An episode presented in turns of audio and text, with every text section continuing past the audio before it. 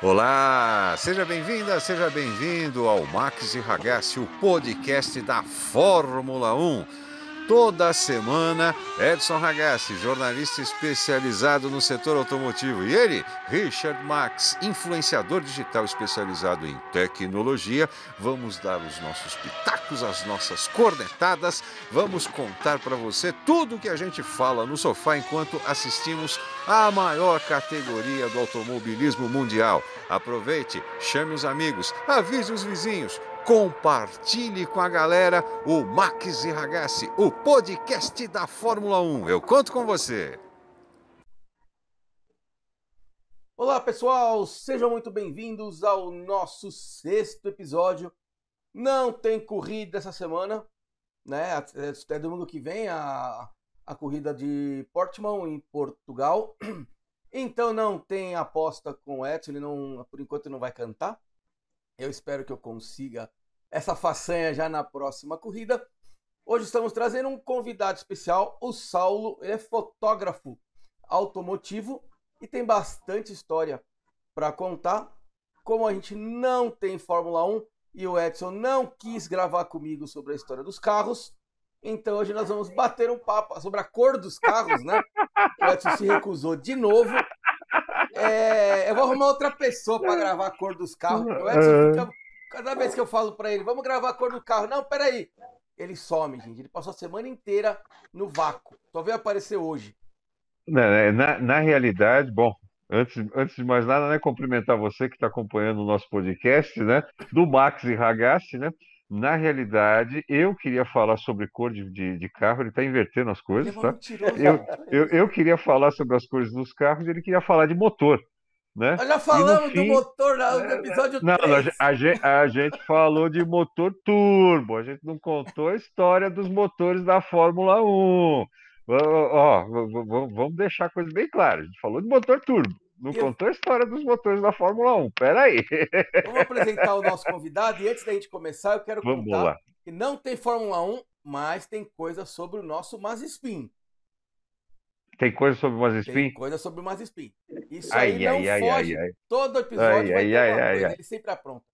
Saulo, bom... eu não posso falar se é bom dia, boa tarde, boa noite, porque eu não sei que horas que as pessoas vão estar assistindo. Então, okay. seja bem-vindo ao nosso podcast. Você é o nosso primeiro convidado. Depois Pô, dessa, eu acho que vai ser o último. é bem provável. Então, deixa eu só falar uma coisa. Então, nós temos aqui Saulo Mazzoni, Saulo Mazzoni é um dos fotógrafos que está na história do jornalismo automotivo, que tem aí passagem pelos maiores veículos de comunicação que trabalham, né, que, que trabalham cobrindo esse setor automotivo. Então, Saulo, para a gente comentar, para a gente começar, conta um pouquinho da sua história, inclusive falando da sua história na Fórmula 1, por favor. A história da Fórmula 1 é daqui a pouquinho, peraí. É. Conta um pouquinho sobre você. Pois é, como o Edson falou, eu fotografo carro há algum tempo, uns 30 anos, talvez um pouco mais. Eu não sou muito bom para data, não. Eu acho, eu acho, que já é, é por aí, é por aí, um tempinho, né? Faz tempo. A, a, a Fórmula 1, eu tive uma, uma passagem por ela, cobrindo algumas provas, não, mas peraí, peraí, peraí, peraí, Saulo. Você precisa falar, né? Que você passou por quatro rodas, jornal ah, do carro, né? A gente, a, a gente, quer saber só o seu é, currículo agora. É, né? Ah, ok. Autosport. Comecei, o meu início foi no Autosport. É, da Autosport fui para quatro rodas. Recebi uma proposta, fui para Autosport, aliás, para quatro rodas. Muito bacana, era como. Era um passo bem, bem largo para se dar na época é, aí numa redação com só fera, só tinham grandes jornalistas, uma puta revista que vendia absurdamente. Era sensacional. E um garotão, bem jovenzinho, era tudo meio novidade, eu estava aprendendo ali no meio daquelas feras, aprendi muito. Fiquei algum tempo, depois fui para o Jornal do Carro, fui para Quatro Rodas, teve uma, iniciei uma revista na Quatro Rodas, que era uma revista de moto, chamava Quatro Rodas Moto, cobria muito motocross, foi uma passagem sensacional. E trabalhei com todos esses, todas as revistas aí de carro, de motor show, colaborei, ou passei como funcionário, como CLT ou como colaborador. por todas eu passei, com toda certeza passei por todas elas. E, e hoje em dia, o Saulo Mazzoni é o que faz as fotos das avaliações que nós usamos no autoagora.com.br e também é, colabora com a gente na revista Reparação Automotiva, que é o outro veículo de comunicação que eu trabalho, né? Nas matérias de passo a passo, essa coisa toda tal. É o Saulo que faz todas essas fotos. Então, se você quiser conhecer um pouquinho mais do trabalho do Saulo, acessa lá o autoagora.com.br nas avaliações que você vai ver as fotos que ele faz para o site. aliás, estou com uma aqui na tela agora, para uma próxima matéria de avaliação que eu estou separando para te passar. legal, legal. Antes e foi começar na... a falar Vamos do, lá, Marcos. da história da Fórmula 1, hoje a gente vai falar um pouquinho sobre a, as pessoas, a imprensa da Fórmula 1, tá, pessoal? A dificuldade que tem para entrar, é, os problemas quando você apronta e, e, tal. Mas antes, o nosso querido russo aprontou. Ah! Não pode deixar que de falar fez? do nosso russinho querido. O que, que o, o Maze perestroika PIN fez? O nosso Mazespin deu uma, uma entrevista dizendo que ele não sabia que a Fórmula 1 era um ritmo tão intenso que ele não estava esperando essa intensidade toda na, na Fórmula 1, tadinho. Mas não é, não foi esse o que me espantou. Ele disse que ele se sente é, inferiorizado, que o Schumacher, né, o Mick Schumacher, ele tem mais benefícios que ele na Fórmula 1, porque o, a Haas não tem um simulador de Fórmula 1. Né? Eles, eles não têm um cockpit lá para eles fazerem os treinos do, das pistas. E o Mick Schumacher, como ele é piloto da academia Ferrari, ele pode usar uh, o simulador da Ferrari, segundo oh, o Mazepin. E ele não pode. Ele, ele achou que o Schumacher tem muitos privilégios, né? Ô, Mazespin, pede pro papai. Ele já não comprou a equipe? É só comprar o simulador, rapaz. Poxa vida! Que ótimo. Sensacional, sensacional. Não é verdade? Você não é tem é simulador, você comprou a equipe inteira. Botou o Schumacher porque quis. Você é o dono da equipe. Papai deixou teu Schumacher lá. E não tem dinheiro para comprar, ó. Eu empresto o meu, ó. Tá aqui o meu, ó. Se quiser, vem, vem, vem andar aqui. Eu empresto pra andar aqui. Vem treinar aqui, não tem problema, não. Já que se sente menosprezado, inferiorizado, né? Que o Schumacher tem privilégio em relação ao dono do, da equipe. Ele é o dono, né? É, é, bom, é, pelo que eu entendi da história, não é bem assim, né? É, é diferente, por exemplo, é diferente, por exemplo, da, da relação que o, o, o Stroll teve com o Frank Williams, né? Onde ele quase que comprou a equipe, Sim. né? Pelo que eu estou entendendo aí da história do, com, com o Mazespin, é simplesmente isso. Olha, quanto custa? Olha, custa 35 milhões de euros. Então tá aqui os 35 milhões de euros, você coloca meu filho para correr. Sim. Né? Então ele não tem gerência, não, não apita em nada dentro ah, da sim, equipe. Sim. Né? Ele tem um apoio, é. de, um, um patrocinador, vamos por assim, né? Para é. poder sentar no, no assento. E o Schumacher veio por publicidade. Vamos ser bem sinceros, ainda é cedo para o Schumacher mostrar alguma coisa naquele carro que não anda, né? Consegue ser pior que a Williams. E mas é claramente patrocínio, porque você, você tem o Schumacher, é o filho do Schumacher na tua equipe. E a Ferrari em, em outro lado tá pondo para ganhar quilometragem ali para futuramente, se o piloto engatar, por que não sentar num dos assentos da Ferrari? É, a, a Ferrari está preparando o Mick Schumacher para isso. Mas eu não vejo o Mick Schumacher com potencial para isso, não. Não. Aliás, não, o Saulo, eu acho que o, o Saulo acho que pode contar alguma coisa sobre isso, né, Saulo? Porque você chegou a, a ver Damon Hill correndo e o, o, o, pai dele também, não foi? Não, não, o pai dele não. Não, não, você não, não chegou a ver? Não, não, chegou a ver? Não chegou a ver o Graham Hill correndo? Não, não, não, não, não. O Damon Hill sim, mas o Graham não, não, chegou a ver o Graham Hill correndo. Bom, então não, então não, não, não é uma tão história. Velho que... assim, não. mas, mas, tem uma história, tem uma história que eu acho que você deve lembrar, lembrar bem. Hum. Jack Stewart. Ah, isso é fantástico. E Paul Stewart. O filho Jack... do Jack Stewart tentou ser, o Paul Stewart tentou também ser piloto, né? É. E desistiu, virou, virou chefe de equipe. Ele foi até o, o filho do, do, do, do Jack Stewart foi até a Fórmula 2 Se eu não me engano, ele, ele, ele, ele chegou a disputar a Fórmula 2 com o Christian Fittipaldi e depois então desistiu, falou: olha, não, não quero saber, meu negócio não é ser piloto. E é, o Jack Stewart tem uma história, tem uma história interessante aqui no Brasil, né, Sal? Ah, essa é.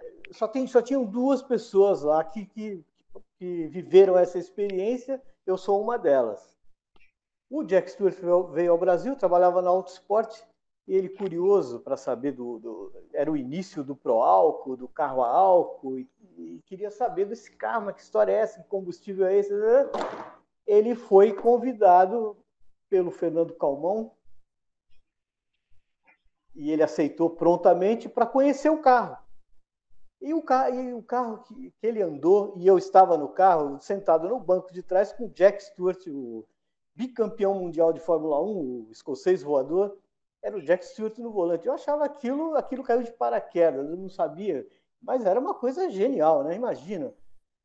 Dirigindo no centro de São Paulo, a gente encontrou com ele no Hilton Hotel, ele estava hospedado lá, na época o Hilton era no centro, né? Vamos, vamos lembrar, né? Quem conhece o Hilton na Marginal hoje, o Hilton foi do centro, na bem em frente onde é, o, é, bem, bem em frente onde é o Terraço Itália. Exatamente, um pouquinho para frente. E aí chegamos lá com um Fusca da Telesp, que era álcool. Já tinha a escada?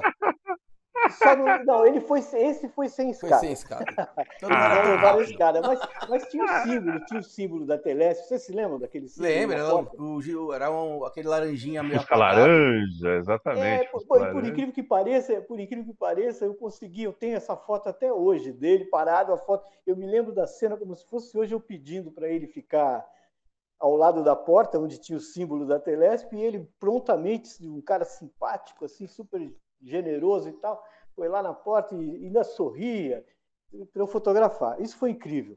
Essa história é hilária. Só tava eu e o Fernando Calmon, mais ninguém. Ele aí depois que eu fiz essas fotos dele na frente do hotel, a gente saiu para ele andar, para ele fazer uma avaliação, né, digamos assim, do, do carro. E andamos pelo centro. Imagina, o Jack Stewart guiando um Fusquinha nas, laranja, laranja. o símbolo azul da Telesp celular. Exatamente. Era, São Paulo. surreal, né? E ele andando assim, muito é. assim, completamente, é, posso dizer, concentrado. À vontade. No, à vontade. No que estava tá. fazendo, andando com o carro e pegando a Avenida Ipiranga, Consolação, ele com aquele. Ele, ele, eu achava ele muito parecido com o Emerson Fittipaldi, tinha o mesmo tipo de cabelo, aquela costeleta e tal. Era a moda na época, né? Era a moda na época, é, tipo Elvis Presley, né? Exato, assim. exato. E ele com aquele paletó e tal. Mas foi, Xadrez? Mas, exatamente, uma história Xadrez? incrível, incrível, incrível. E ele estava é... muito à vontade mesmo, como você disse. Então, e... essa é uma história que só eu vivi. Que né? Você viveu, né? E, e, ele gostou do carro? Gostou do carro movido a álcool? Gostou, gostou, achou interessante. Ficou, pô, era uma, era uma grande novidade na época, né? Carro a álcool. Se falasse para ele que era movido a uísque, então. eu, acho que era, eu acho que era o único. Nessa época, o carro a álcool só existia no Brasil, né? Aliás, o carro, o carro a álcool praticamente só existe, só existe no Brasil. aqui, né? É, e, e, aí eu acho que vai, vale a gente lembrar uma situação que nessa época, vai, anos 74, 75, metade dos anos 70, o mundo vivia uma crise de petróleo porque os países da OPEP, que é a, a Organização dos Países Produtores de Petróleo, eles é, endureceram o jogo e começaram a cobrar muito pelo barril do petróleo. E aí o Brasil com toda a sua é, criatividade, montou na Embraer, né, isso um pouco antes aí de 74, montou na Embraer uma estrutura para desenvolver o motor que seria um motor movido a álcool, tá? Então esse motor ele foi desenvolvido na Embraer. Vivíamos uma época de ditadura militar. Exatamente. Né? Então os, os generais lá falaram não, vamos ter que resolver isso. E dessa época também surgiram algumas situações, como, por exemplo, banco abrir às 10 da manhã e fechar às 4 e meia, posto de combustível ficava aberto das 6 da manhã até às 6 horas da tarde, tudo para economizar petróleo. E também nessa época foi proibido corrida de automóvel no Brasil. exatamente para economizar combustível. Mas a Fórmula 1 corria porque ela tinha a gasolina que ela trazia de fora. Então a Fórmula 1 era permitida. É Depois, então, que foi lançado o motor a álcool, o motor a álcool em si, o primeiro motor a álcool, essa coisa toda legal. Só que aí surgiu também uma gambiarra, né? Porque eles convertiam o motor a gasolina para motor a álcool.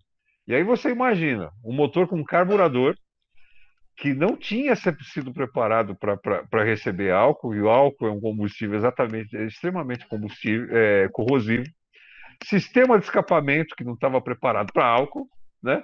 Então, esse motor passava a receber álcool. Imagina. E andava bem. E, e, era um carro que andava, andava bem. bem. Mas álcool... você imagina o que poluía. Então, assim, é, é, podemos dizer que era uma gambiarra oficial, porque o governo permitia isso. Ainda bem que isso não foi para a Fórmula 1. Você já imagina? Carro álcool, a motor álcool. Teve uma época. Que... Ah, não, peraí. A Fórmula Indy usa etanol, não é isso? Etanol. Eu não sei é. se ainda usa, mas ela, ela teve uma época que ela, que ela corria com etanol, sim. Ela, ela, ela utilizava metanol e também etanol. Né? Melhor do que a Fórmula E, né? Você viu a corrida da última de ontem, que palhaçada? Eu vi, rapaz, eu vi o finalzinho. a gente fala de Fórmula 1, gente, mas a Fórmula E, ela tá pedindo espaço e nós vamos dar. É. Fórmula 1 é corrida, Fórmula E é arrasto. Eu nunca vi coisa igual. Então, Richard, mas nesta questão, por exemplo, da imprensa propriamente dito, a Fórmula E ela é muito mais raiz, muito mais próximo da Fórmula 1 que o Saulo viveu, por exemplo, nos, nos boxes. É, tem que, alguma semelhança. Né? É, eu, eu, por exemplo, tive a oportunidade de, de, de acompanhar é, dois anos seguidos a Fórmula E no Chile, tá?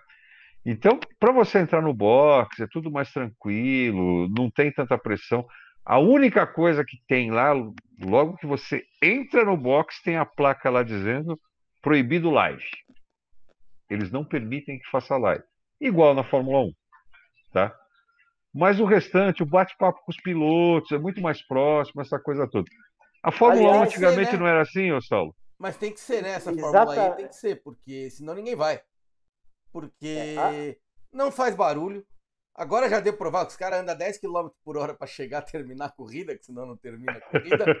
se arrastando, foi, foi horrível aquilo. Depois eu fui ler as regras da, da Fórmula E. Eu tiro 1 kW do carro por minuto quando tem safety car. Teve cinco safety car na pista. Os caras não tinham bateria para chegar no final do, da corrida. Eu tenho dó, acho que ainda tá transmitindo a TV Cultura. Eu fiquei com a dó da TV Cultura mostrando aquilo. A, a Cultura e o Sport TV tá transmitindo. Que dó. Porque. o, imagina o comentarista. Ei, peraí, gente. É, ele, tá, ele vai fazer a curva, mas tenha paciência que ele vai, vai demorar um pouquinho aí, porque eles estão andando a 30, 40 por hora, para poder chegar. E passou um lá do fundo, que o cara não sei de onde ele guardou tanta bateria. Que começou a passar, eu, eu olhei e falei, olha só, tem um rápido. E ele pegou, passou todo mundo e ganhou a corrida. Mas é, é, é, é, é aquela coisa que nós comentamos no podcast passado, né? Não sei se o, o Saulo também concorda comigo. Muita regra, né? Muita, Muita regra, para uma competição de automóvel, né? Você estava falando, deixa eu te falar dessa, dessa coisa que você falou, da, dessa proximidade, dessa semelhança da Fórmula 1, da Fórmula E agora com a, com a Fórmula 1 do tempo que eu fazia. É uma coisa muito interessante. Era um tempo mais romântico, obviamente, né? E que, o, e que a gente, os fotógrafos, por exemplo, que hoje sofrem pra caramba para fotografar uma, uma corrida de Fórmula 1, porque é todo cheio de regra, como você mesmo disse, você não consegue chegar no box. No, no, tempo que eu fazia, você entrava no box. O cara, o piloto estava dentro do cockpit do carro. Eu cansei de fazer isso com o Piquet, o Emerson. Os caras estão dentro do carro, colocando o capacete ou já com o capacete. Eu entrava a uma distância de, sei lá, 3 metros do piloto para fotografar. O piloto olhava para você e ria. Era bem diferente, né? Era muito, era muito diferente. Eu, eu não vi, não vi ainda a Fórmula E no, uma corrida nos boxes, mas creio que seja um, um pouco semelhante, né, Edson? É mais próximo. É mais próximo disso é, que é mais acontece. próximo. É e a Fórmula e o, o, o box da Fórmula 1 era uma coisa fantástica, porque você via várias coisas que você jamais imaginaria ver. Por exemplo, em Interlagos um dia eu tô lá na, na... aí eu estava fora do box, eu estava lá na, na ferradura fotografando e tô vendo ao meu lado, assim, coisa de uns 8, 10 metros, um cara muito engraçado, branco, cabeludo, uma calça jeans, parecia um hippie da década de 70, fumando e tal. Eu olhava e estava só eu e ele ali naquela curva, tinha um outro fotógrafo lá do outro lado, e eu pensava, por que esse cara? Esse cara não me é estranho. Quem é esse cara? Bom, passou, fiquei, fotografei, subi para o box. Daqui a pouco eu descubro, meio que sem querer, que aquele cara era o George Harrison dos Beatles. eu conheci o George Harrison dos Você Beatles. Tá do lado do George, do George Harrison acompanhando meu- na curva da Ferradura em Interlagos uma corrida de Fórmula 1. Exatamente, ele totalmente incógnito com tênis. Eu lembro perfeitamente da figura, porque ele chamava atenção. Ele era muito diferente de tudo ali, né? E subo pro, pro boxe, eu encontro no meio do caminho. Cafezinho, Tá. gente. Obrigado. No, no boxe encontro um, encontro um, um casal todo vestido é, parecido com, com as roupas, assim, tipo aquelas roupas que os Beatles usavam, aqueles, aqueles palitozinhos, coisa engraçada. E parei para fotografar. E falei pro cara, pô, por que vocês estão vestidos assim? Não, é porque nós viemos do Rio de Janeiro para pegar um autógrafo do George Harrison. Eu falei, caiu minha ficha. Aquele cara que está lá na pista é o George Harrison. Aí quando eles falaram, eu me lembrei. Olha que coisa incrível. Por causa desse casal que veio do Rio para pegar um autógrafo. Daqui a pouco estou no box andando, caminhando, fotografando aqui. Daqui a pouco o George aparece. Eu falei, é ele mesmo, é o George Harrison mesmo. Peguei a minha câmera, naquela época bastante modesta, uma Sai Pentax. Vocês conhecem? Já ouviram falar? Existe. Existiu. Na época era top. Era top. Com filme, né? Com filme e fui, fui na direção do George Harrison, pensando em inglês. Esse cara aí me dá um chega pra lá. Não, ele muito solícito, simpático, parou. Eu fiz sinal que eu não falava inglês, que queria fotografar, ele fez positivo, tal, fotografei, fiz as fotos, que aliás não sei onde foi parar, deve estar guardado no- nos arquivos da Autosport até hoje. Mas não é uma história incrível? Conheci um Beatle sem querer numa pista de corrida. Mas estou dizendo isso porque a Fórmula 1 da época, o box da Fórmula 1 da época, era muito interessante, se cruzava com esse tipo de coisa. Assim, era muita coisa inesperada. O George estava lá porque ele era muito amigo do Emerson Fittipaldi. Inclusive, ele fez uma música em homenagem ao, ao Emerson Fittipaldi. Mas é isso que eu tenho para contar de boxe. É isso. Tem mais coisas. Por enquanto tá bom? Então, né? Então, né? Esse acesso a box que hoje em dia a gente tem com facilidade, por exemplo, na Fórmula E, mas na Fórmula 1, eu, eu por tem, exemplo, não. nunca fui.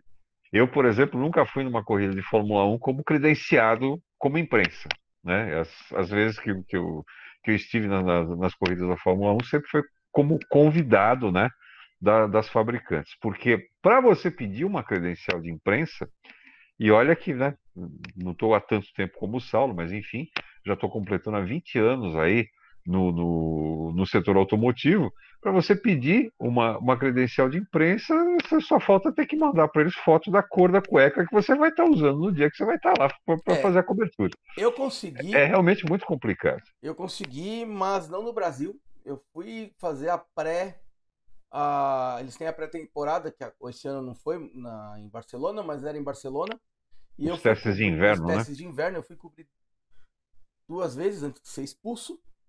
E é, é que assim, na verdade, eu fui cobrir, eu fui assistir e cobrir como fã e como jornalista. Foi até no, no, no avião tinha mais dois jornalistas brasileiros que estavam indo também para cobrir ah, os testes de inverno.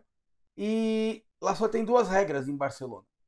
Ou você tem acesso aos boxes e não, ou não tem. No meu caso, eu não tinha. Mas já estava feliz por ter tido acesso ao circuito, poder ver os carros e fotografar mesmo em qualquer lugar do circuito, menos dentro do box. E a outra regra era não pode entrar em nenhuma porta que esteja fechada.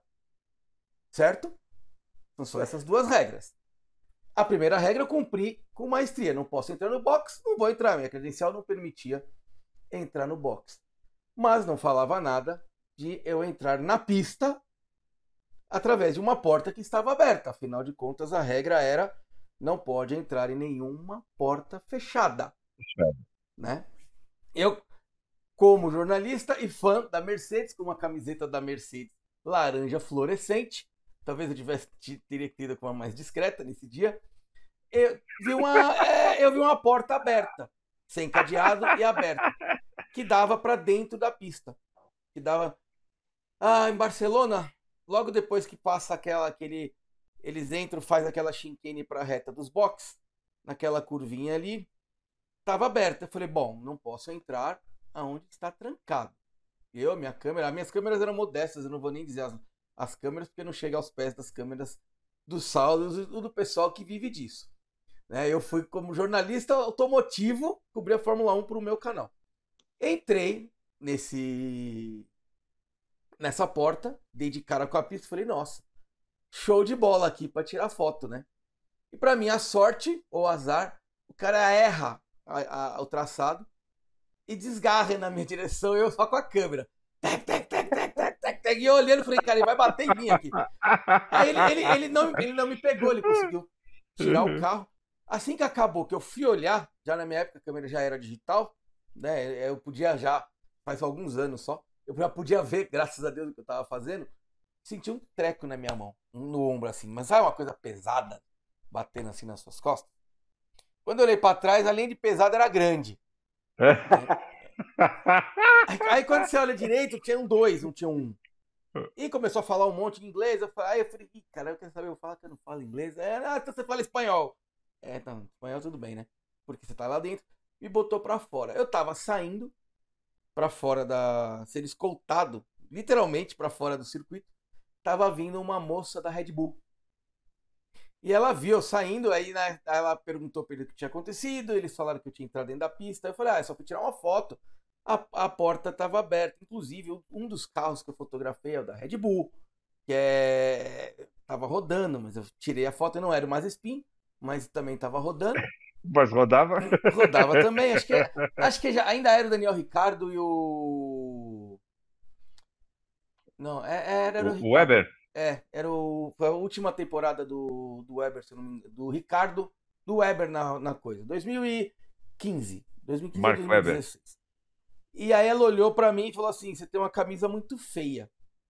Eu tava com a camisa da Mercedes, fluorescente, laranja fluorescente, que a 500 metros de distância você via o Richard andando.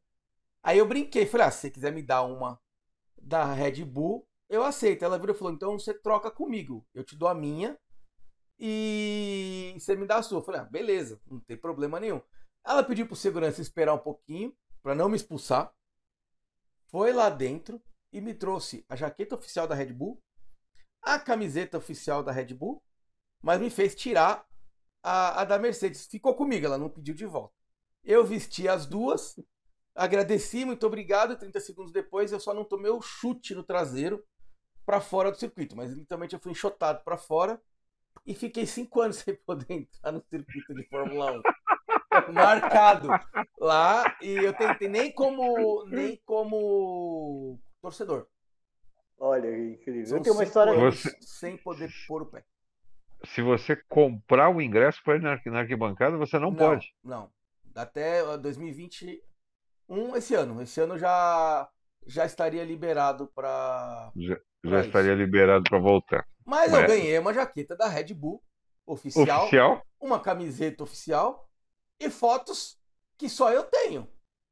Que Sim. dentro só eu acabei nem utilizando as fotos porque a FIA provavelmente ia vetar essas fotos do jeito que eles são cheios de, de regra. Adoro vocês, tá, FIA? Mas vocês são tem regra pra caraca. Isso foi em 2015, Richard. 2015, é 2015 ou 2016, eu não me recordo agora.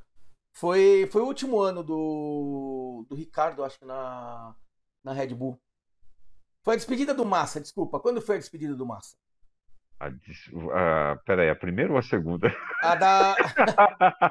na Williams. O. o 2015. É, 2015 foi o ano, 2015 foi o ano que o, que o Weber saiu da, da, da Red Bull para ir para. Foi o ano que ele saiu da, da, da Red Bull para ir para a Ferrari, não foi isso?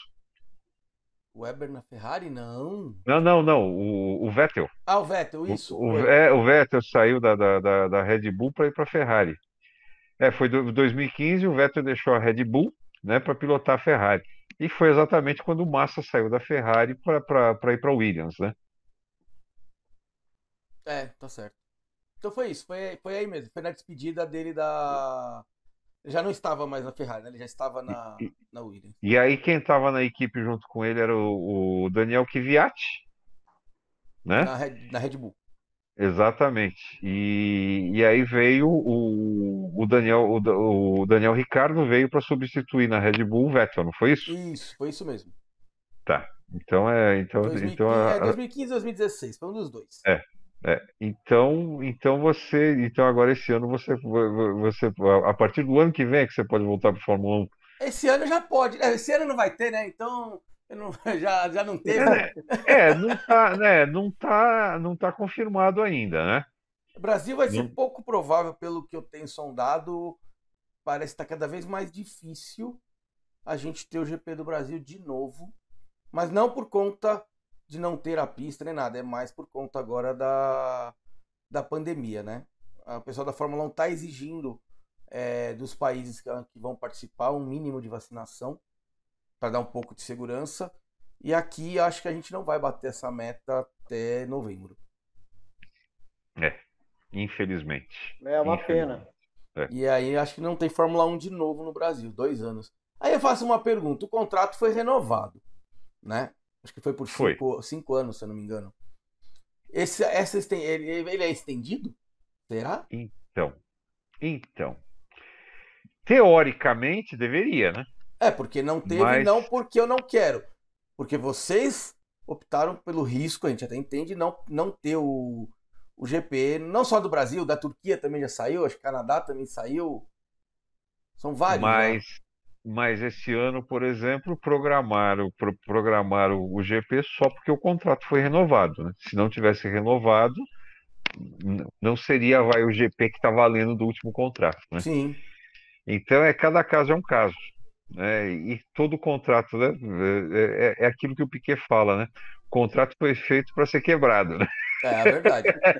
Ô, Saulo, você conheceu o Piquet? Muito, Muito, muito.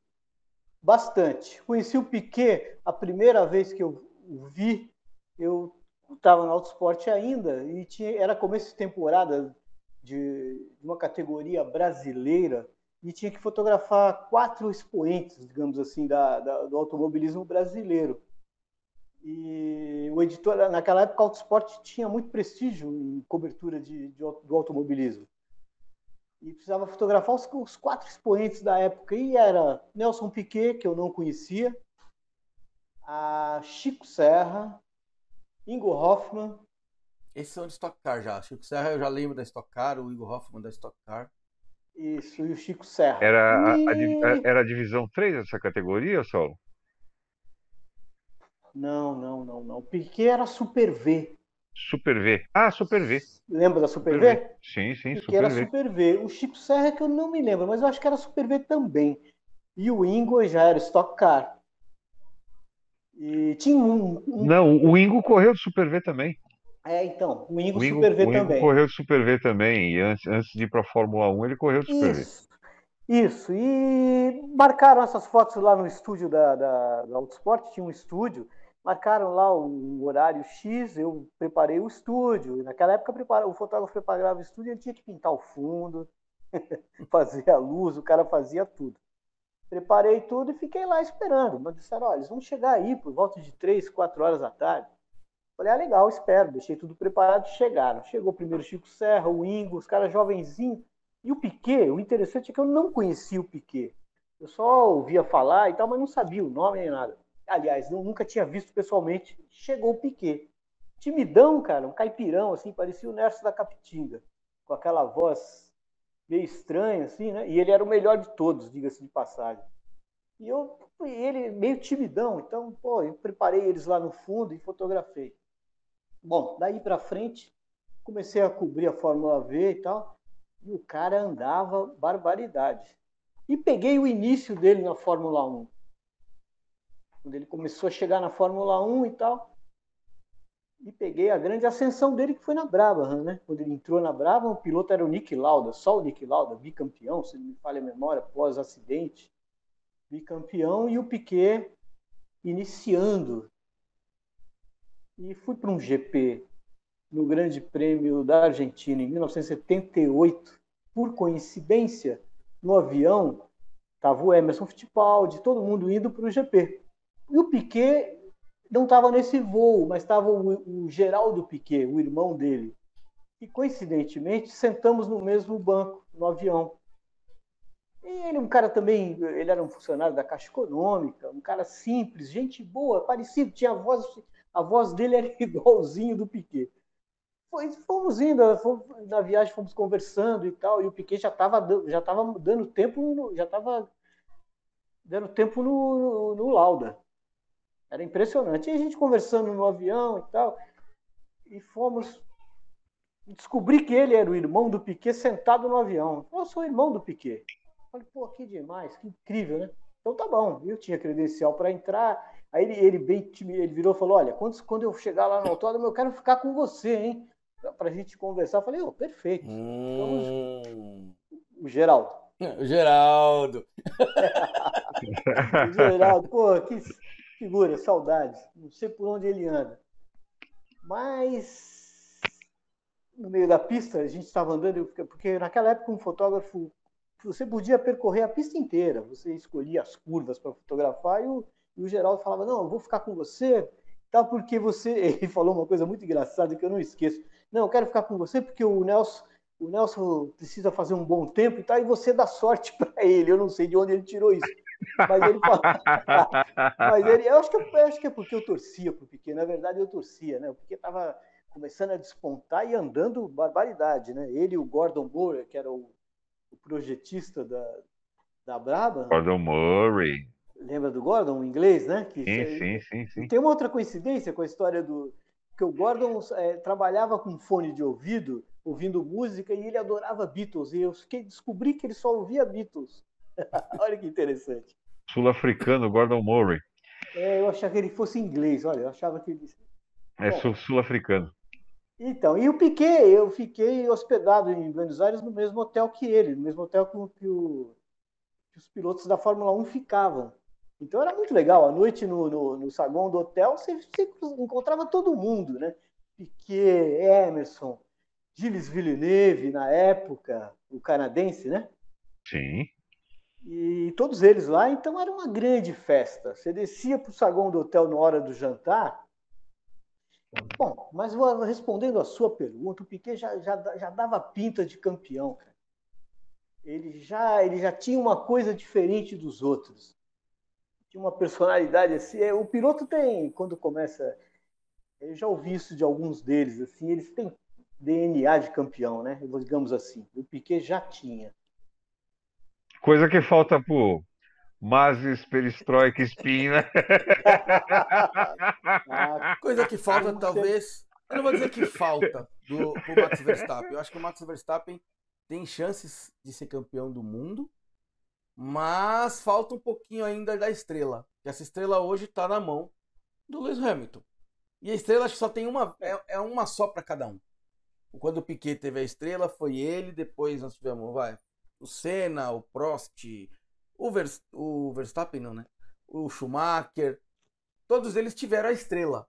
Acho que a estrela na Fórmula 1 ela só cai no colo de um. Até a hora que é, vamos por ela, enjoa, ela pula pro próximo como foi com o Vettel, quatro vezes campeão do mundo, depois caiu no colo do Hamilton. Alonso teve a sua tentativa com a estrela, mas Alonso é Alonso, né? Ele brigava com o motor Honda, devia brigar com a estrela também. E aí a estrela foi embora. Caiu no colo do Hamilton. Talvez quando o Hamilton sair, ela vá ou pro Max Verstappen ou pro George Russell.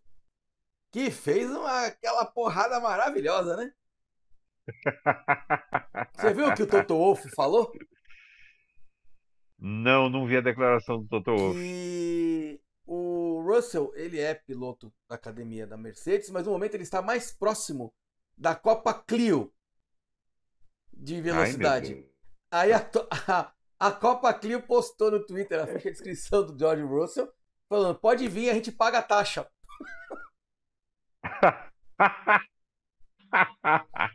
Foi, ah, essa semana foi muito polêmica, né? A gente teve muita, é... muita coisa do chefão da Red Bull falando, falando do, do Tcheco, falando do. Como é que chama o outro menino? Do Gasly. O Gasly respondeu atravessado, né? É que eu gosto, tá, gente? Vocês sabem, eu sou viciado em Fórmula 1. Então eu acompanho o lado de fora da Fórmula 1, bastidores. Enquanto todo mundo segue os pilotos, eu sigo o restante, que é onde a coisa estraga, azeda, né? E o Gasly falou: eu não aguento mais Sim. falar sobre isso, eu não tô nem aí porque o. Esqueci o nome agora do. O Helmut Marko? Ele mesmo. Não tô nem aí porque o Helmut fala de mim. Tô fazendo meu trabalho aqui na, na AlphaTauri e é suficiente. Então. É, o... Tá azedando as coisas lá.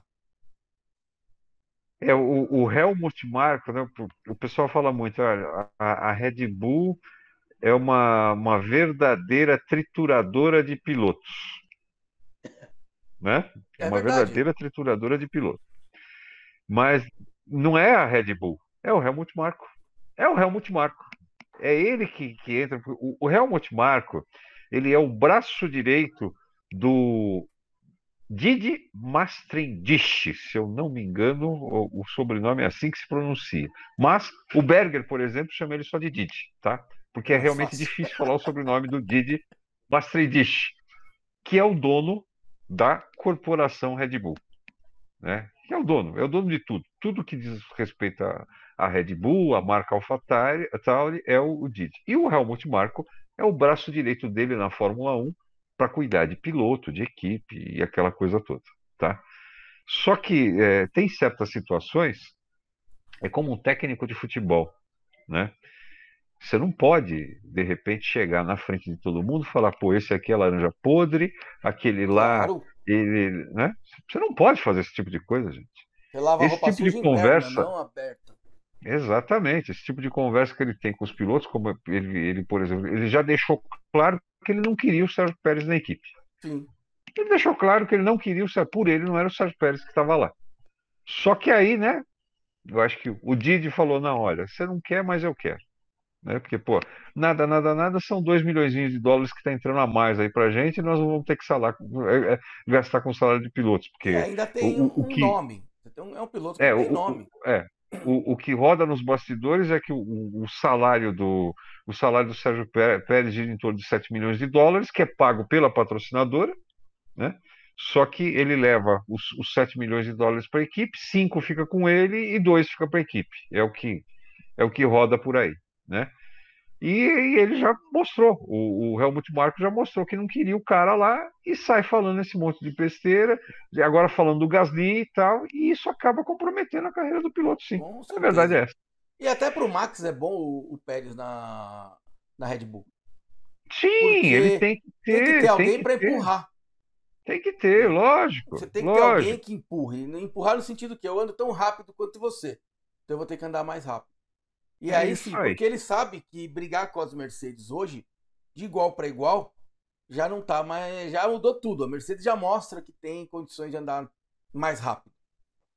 E tá evoluindo. Tá evoluindo. E o Max, ele tem condições de brigar de igual para igual. Eu espero que seja até o final do ano assim. Todas as corridas, as, essa briga que tá tendo. Mas se eu não tiver um piloto na minha equipe que me force a andar mais rápido, Cara, não precisa me preocupar. Eu vou ficar em segundo, terceiro, vou andar, não vão me mandar embora. É diferente do Hamilton e o Bottas, que o Bottas, para mim, ele já assinou ali, ó.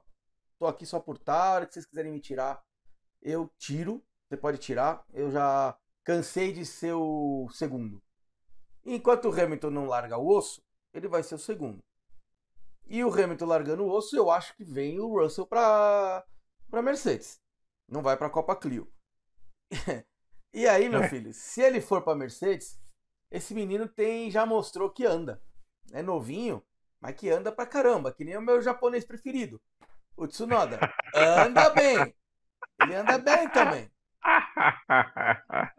É complicado. E, e assim, para a gente encerrar, que, que você está achando da atual temporada, Saulo?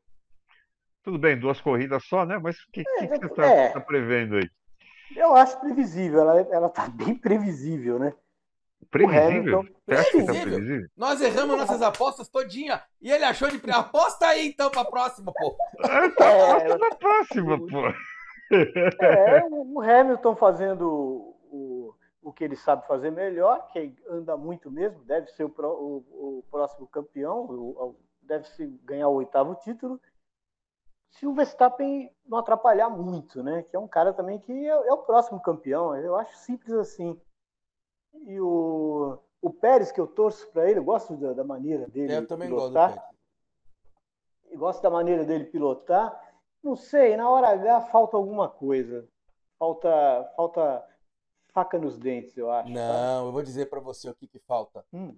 Falta ele quebrar o contrato que ele assinou. Você acha ah, que não tem no contrato alguma coisa ali?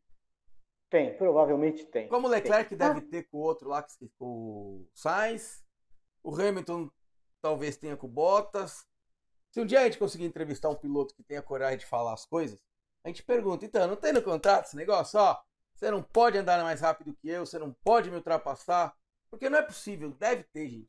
O Max é muito então, bom. Então, mas, mas eu acho que se tem isso no contrato, também tem uma outra coisa que diz lá, e você não pode falar nada para ninguém, tá? Mas eu já saí, mas meu contrato já foi. Mas eu pego um Piquet da vida. É. Será que o Piquet não teve um contrato com onde ou ele não podia andar mais rápido, ou ele tinha não. que andar mais lento? Acho que não, não, não, porque acho que não, porque nessa época da Fórmula 1, se vocês lembrarem bem, e eu me lembro muito bem, o piloto da, por exemplo, no, no caso da Braba, o primeiro piloto, obviamente, era o Lauda. Tinha o melhor carro, a equipe era dele. O cara era, é, o cara era bicampeão mundial, mas o Piquet ganhou do Lauda guiando mais rápido. Isso eu... é, na, naquela época eu, eu guiando mais rápido. É...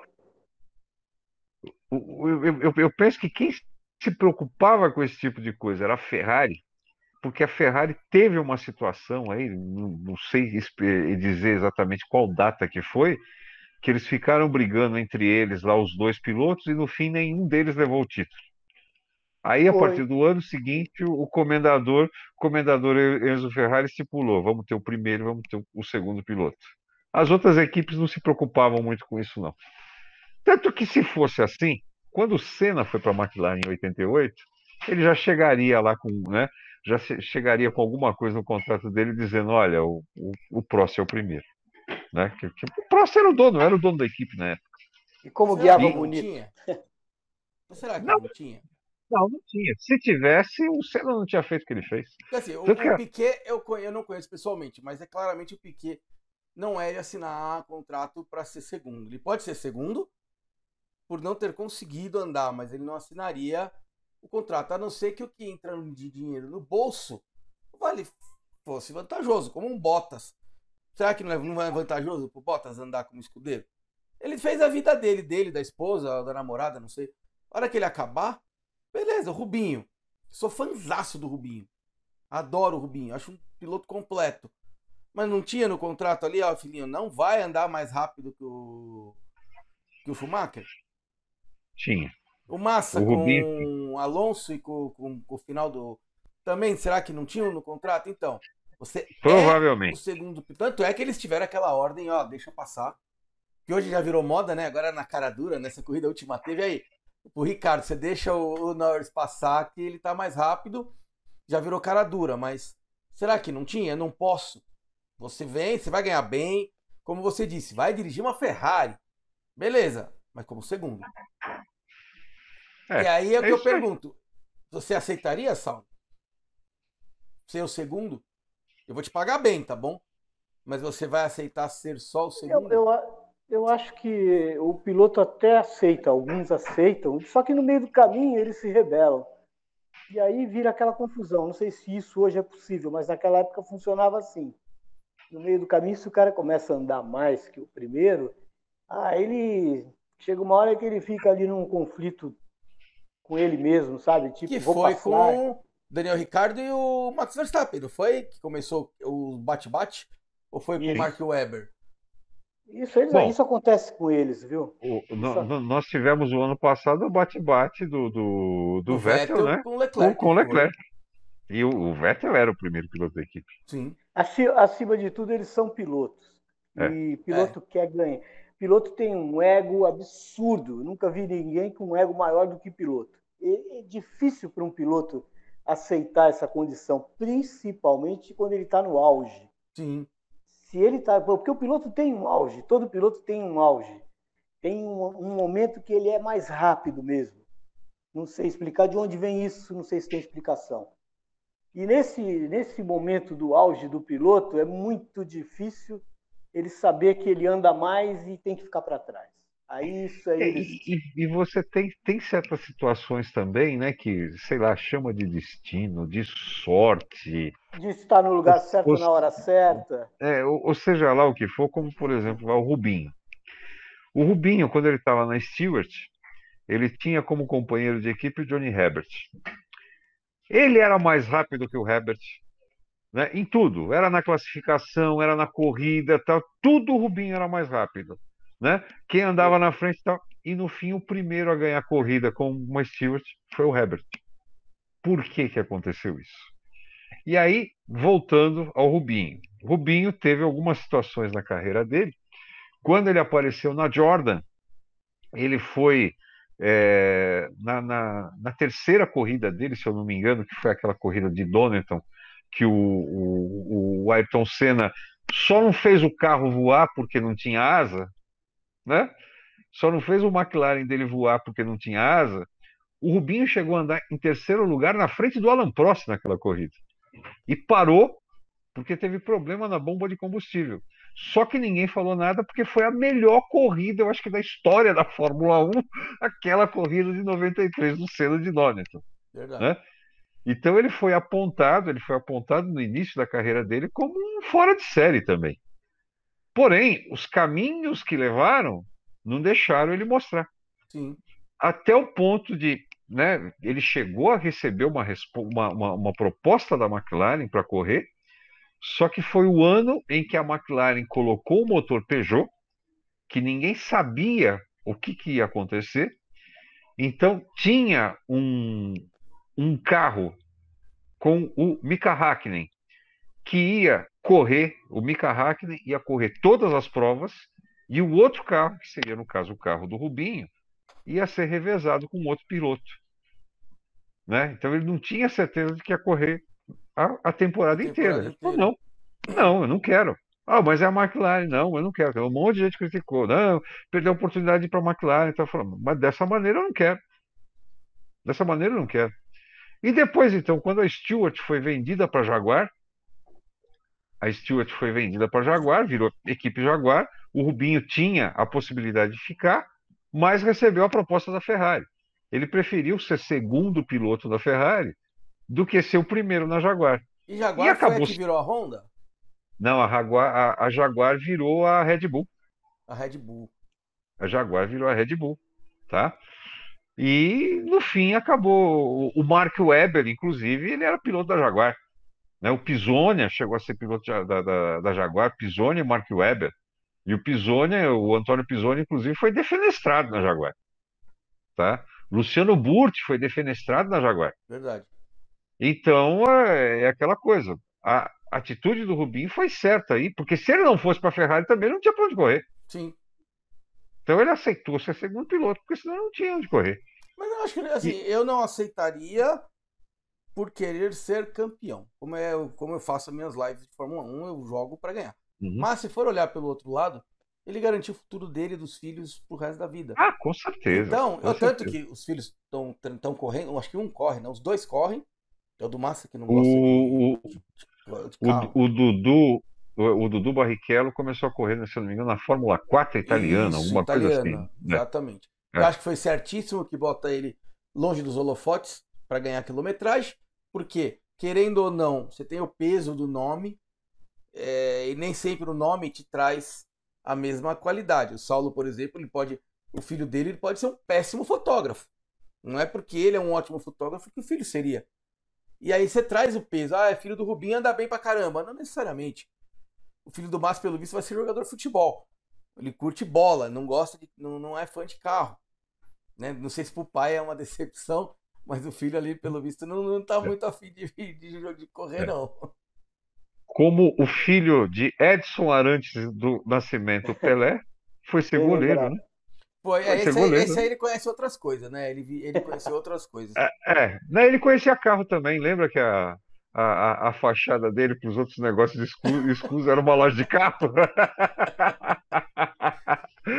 Gente. Mas legal, gente. Vamos encerrar? Vamos encerrar lá. mais um podcast, nosso sexto, hoje sobre histórias da Fórmula 1 com o nosso convidado Saulo, fotógrafo, fotografou até um Beatles. Ele tá devendo a foto, agora ele vai ter que achar essa foto pra E gente tomei, colocar. o, e tomei o empurrão do, do Bernie Eccleston no box. Ele me empurrou. Ah, conta Olha essa aí, história que é isso aí, legal ele não gente contou encerrar. isso aí, É. vai, conta aí. Bernie Eccleston, o chefão, dono da Fórmula 1. Vai fechar com chave de ouro agora. É. O ex-chefão da Fórmula 1 botou ele pra correr? Me deu um empurrão. Eu estava no box naquela época, todo mundo fumava, né? Inclusive E- você, né? Inclusive eu. Olha, já parei há muitos anos. Tudo bem, eu fumo Mas hoje. Inclusive, inclusive eu. E eu estou na, na- na entrada do box da Brabham, tranquilamente esperando acontecer alguma coisa para fotografar os pilotos e tal, e estou fumando. Estou com cigarro, já o cigarro já estava no fim, cheguei lá, já estava terminando. Eu inocentemente paro na frente do box para tentar fazer uma foto e tal. E tô lá, completamente concentrado nisso, de repente tomo um empurrão pelas costas. Assim, cara, me dá um empurrão. Eu falei, nossa, o que, que é isso? Virei. Vejo um cara, um cara do meu tamanho, que eu, pequenininho, porque eu sou pequeno, ele também é, nós temos o mesmo tamanho.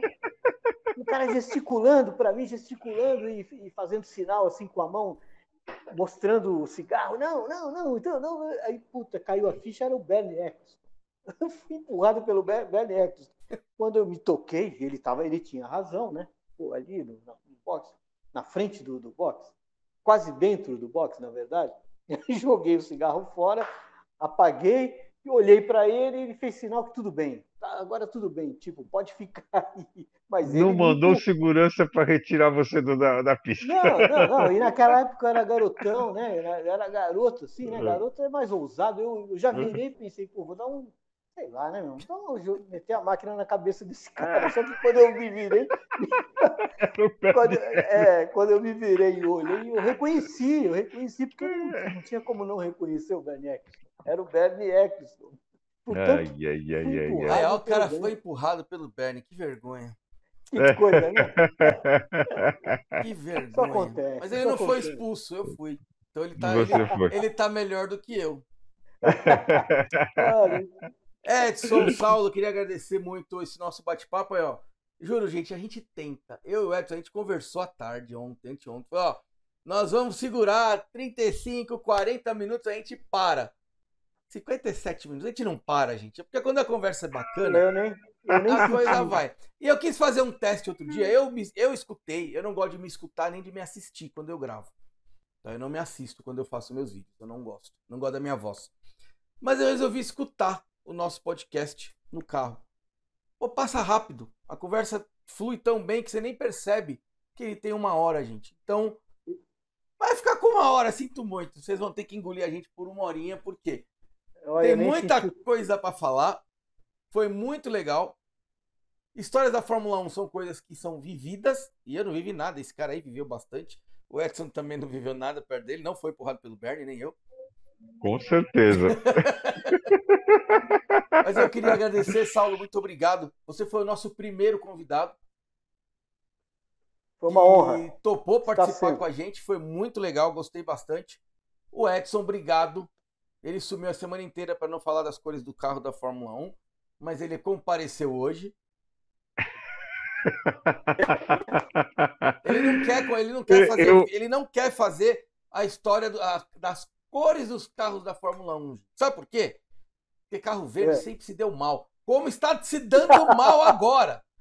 Né? Ah, Você viu? Pintou de verde Entendi. lá a Aston Martin, olha lá o que está acontecendo. Tá lá no final do grid, coitado. Então, só Ah. quero, deixar, só, só quero deixar, deixar claro uma coisa, tá? Primeiro, é o Aston Martin, né? Porque automóvel tem gênero, É, e esse depende. gênero é A, masculino. a EcoSport faleceu, mas era a Não, EcoSport. não, não, é o EcoSport, Os automóvel tem gênero. chamam de a É. EcoSport. É, mas a- a- aí a língua deles é outra. Na nossa, automóvel tem gênero, é masculino, é o EcoSport, é o Aston Martin. E aí, Saulo, Quando você, você acha fala- que é o EcoSport? Eu acho que fica tão estranho, né? A EcoSport, ela, tem um, ela tem um apelo pro ar. Eu, eu acho que fica estranho você falar a Eu nunca pensei, viu? Nunca É. pensei nisso. É, eu, eu acho que fica estranho você falar a EcoSport, tá? E assim, né? Foi, foi pintado de verde, mas não é o verde Palmeiras tríplice coroa, cara. Não tem jeito. É, sabe? Mas E, tudo bem. e encerrando essa Não live. tem lei, não tem lei, seis- tudo bem. Com sete, sete vitórias seguidas, o meu todo glorioso tricolor paulista, que não perde as sete rodadas, diferente do time do Edson. Que time É. você torce? André? Ô, eu fui ler o nome ali, Saulo. O Saulo, Saulo Bazoni. Eu sou Santista. Continuando então, Edson, vamos continuar aqui. É, então, mas você sabe que, o, o, o Richard, É. você sabe que eu, eu, eu admiro essas pessoas que, que, que torcem para time pequeno, né? Ah, verdade, né? sacanagem. Eu, eu- admiro, né? Porque, ó, não, não, vamos- vamos, vamos parar, vamos, vamos parar para pensar. Um time que não está numa capital, tem estádio acanhado, não tem um grande patrocinador de camisa, Vive né? de um passado distante. é, vive de um passado distante. primeiro, primeiro campeão Vai mundial. muito bem em campeonato regional, mas chega em campeonato nacional, campeonato internacional, nada, nada, nada e morre na praia e trabalha muito com jogador de, de baixo. O que, que é? Tá Estamos falando certo. da Ponte Preta? Não, é do Do Santos. Santos. Ou É, é time é. pequeno. É time pequeno. O primeiro, o, primeiro, o primeiro campeão mundial, um time que, que tinha um jogador que fazia parar uma guerra. É, então, Então, mas é que daí afora. mas é, é essa, aí você falou tudo. então, Fazia, né? né? Clube Atualmente- Atlético Ipiranga, Clube Atlético Ipiranga foi fundador da Federação Paulista de Futebol, velho. E ninguém E onde é, lembra que tá o, onde é que tá o Clube Atlético Ipiranga? Nem time de futebol tem mais. Mas senti aqui uma coisa esses dias que o Palmeiras Não. está sendo privilegiado na Libertadores. Já começou a palhaçada. Privilegiado. Foi. Foi lá pro Peru, junto com o São Paulo. Não deixaram o São Paulo sair do hotel para treinar. Proibiram, não deixaram, pelas regras Hum. lá do Peru.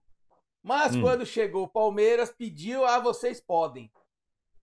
É, mas em compensação no jogo expulsou um cara lá sem ter que expulsar. Ah, mas alguma, Então- alguma coisa tem que ter de volta, meu querido. Você tá pensando o quê? Mas, ó, no- nosso negócio aqui não é falar de futebol, gente, é de Fórmula 1. Ainda bem, ainda bem. Nosso negócio é falar de Fórmula 1. Então vamos lá, vamos, Vamos voltar encerrar então. assunto. Vamos encerrando, quero Essa semana. agradecer. Pera, pera, pera. Pera, Calma, É. calma, mas que desespero. Tá querendo É. banheiro, por um acaso? É, é, é, bom, pode ser. É, vai, vai- esperar um pouquinho ainda. Poxa vida. Os caras querem saber que nós vamos falar semana que vem. Semana que vem, Ah, não. querem? Essa semana tem Essa esse podcast semana, né? que tá saindo, né? No Exato. final de semana nós temos o nosso podcast pré-corrida, onde a gente vai, depois dos treinos livres, Depois do o- treino. o nosso pitaco para ver quem vai cantar, Uhum. que eu acho que vai ser o Edson. Que, aliás, eu acho que a gente Hum. não tem que votar nem primeiro nem segundo, tem que votar do quinto para baixo. Do Porque do quinto para baixo. baixo fica uma incógnita, que os dois primeiros ali a gente já Que- sabe. Aliás, eu fui vencedor moral, né, na, na, na- na- Claro. na etapa passada, né, porque eu falei que o, o Ricardo ia chegar na quinta posição, mas a ordem da equipe, né, olha, deixa, deixa o Russell passar, deixa o Russell não, o, Norris. o Russell, é, deixa o Norris, deixa o Lando Norris passar, né, aí o Lando Norris passou, chegou em terceiro, né, então, assim, na minha opinião, sou o vencedor moral. Mas ele apostou Se não tivesse mandado. O cara, se- o se- não chegou é. nem terceiro nem quinto, ele chegou em É, então, não mudou mas, nada. mas, tem mas nada o de, não Ricardo- tem nada de Se o, moral aqui, Ricardo, não. se o Ricardo, o Ricardo não tivesse deixado ele passar, ele tinha continuado na quinta posição. mas tudo claro. bem, vai. E depois da, do, da pré-corrida, né? Que a gente faz a nossa, o nosso pré-corrida com as nossas apostas. Acabando a corrida, gravaremos o nosso podcast com os nossos pitacos do sofá sobre o que aconteceu. Eu espero que não chova, porque a pista de Portugal é uma das mais legais que tem na Fórmula 1 hoje, cheia de subidas e descidas, mas se tem chuva, fica mais difícil, os pilotos são mais acanhados ali. É a segunda vez que eles vão correr só nesse circuito, então não é muito. não estão familiarizados, né? Garanto para vocês que teremos rodada do Mazespin. Essa é, é certeza que vai acontecer. Eu só não sei se vai ser na primeira ou na última volta. Essa é a única certeza que a gente tem na, na Fórmula 1, né? Essa, o Mazepin vai rodar. Essa é, por enquanto, é a única certeza que a gente tem. Essa certeza absoluta, ele vai rodar. Eu só não sei se na primeira ou na última volta, já que o coitadinho não tem simulador para testar. Fica aqui, Mazespin, se você escutar o nosso podcast, o meu simulador de movimentos está disponível para o senhor por módicos um milhão de dólares aí por sessão. Você pode sentar aqui, pode treinar tá bom? E eu não vou dar palpite, eu vou até sair para não ficar falando nada para você. Então eu prometo que eu saio por um milhão de dólares, eu falo até que você é bom. Prometo. e deixa de apostar nele, né? E deixa de por um milhão. Eu, ser... eu visto a camisa da raça. Tá bom? Vendido, vendido, Sol. Atualmente, um milhão. Olha, eu só não me vendo do meu tricolor, esse aí eu não me vendo. Mas por um milhão de dólares a gente pensa até em torcer para outra equipe. Vocês pensaram besteira agora, né? Ah, vocês pensaram besteira. É. Ai, ai, ai, ai, ai. Ai, ai, ai, ai, ai. O que não faz o dinheiro. Oh. Bom, Quero gente, aproveitar também e agradecer você, Saulo Mazzoni, por Imagina, participar aqui, aqui, junto com a gente, contar um pouquinho da sua história, da sua experiência de vida nesse mundo da Fórmula 1, que realmente é, é, é, é um negócio apaixonante, é um negócio muito legal para a gente que gosta, né? E aproveitar também, né, mais uma vez, você que está acompanhando aí, se quer conhecer um pouco mais o nosso trabalho, pode acessar autoagora.com.br Vai lá na seção de avaliações que você vai ver lá as avaliações que nós fazemos. Inclusive, ontem eu subi a matéria de avaliação do Tracker 1.0 Premier com motor turbo, onde a gente ontem, fez a avaliação. É... Ah, é verdade, né? A pessoa pode ouvir. Foi no, foi no sábado, foi no sábado, dia 24 de é, abril. É vai que a pessoa quer escutar isso aqui em junho. É, exatamente, exatamente. Então, é, lá, né, né, sábado, 24 de abril, subimos lá a matéria do, de avaliação do, do Tracker Premiere 1.0 Turbo, com as fotos do Saulo Amazônia, umas fotos bacanas. Você pode é, é, navegar na seção de avaliação lá, que a maioria das fotos são todas dele. Tenho certeza que você vai gostar, vai, vai, vai achar os negócios bem legais. E o nosso amigo Richard Max, especialista, influenciador digital de tecnologia, falando muito ultimamente do 5G, né, né Richard? Que está chegando bastante. aí, falando bastante, tá analisando, analisando aí o que tem de novidade no mercado, não só de celular, tudo aquilo que diz de tecnologia no rmax.com.br, é isso? É isso aí. E todos os outros canais, só me procurar como Richard Max Tech, gente. YouTube, Facebook, tá lá fotos, vídeos, bate-papo. E no nosso podcast tem no Spotify, que vocês devem estar escutando agora. Mas se quiser escutar na Apple, é só buscar o, o Max e Ragazzi na Apple. No Google Podcast também já está disponível, tá bom? Falta só o Deezer, que tá difícil de eu conseguir colocar lá dentro. Mas já estamos em seis episódios. Tá crescendo bastante. Estou muito contente de ver o pessoal vindo escutar o nosso podcast. Já passamos de 100 ouvintes no, no canal. E isso é, é bastante. Tá? É, a gente tá o quê? Três semanas, Edson? Porque são três corridas. É, desde, é, desde quando começou é, a Fórmula 1, né? Desde quando começou a Fórmula 1. Nós vamos para a terceira etapa. Vamos para a terceira etapa e já passamos de 100 ouvintes. Significa duas coisas. Vocês têm um péssimo mau gosto, vocês gostam muito do que a gente está falando. Eu espero que seja a segunda opção. Eu também. Eu também. Não é verdade? É, é isso aí, é isso aí, né?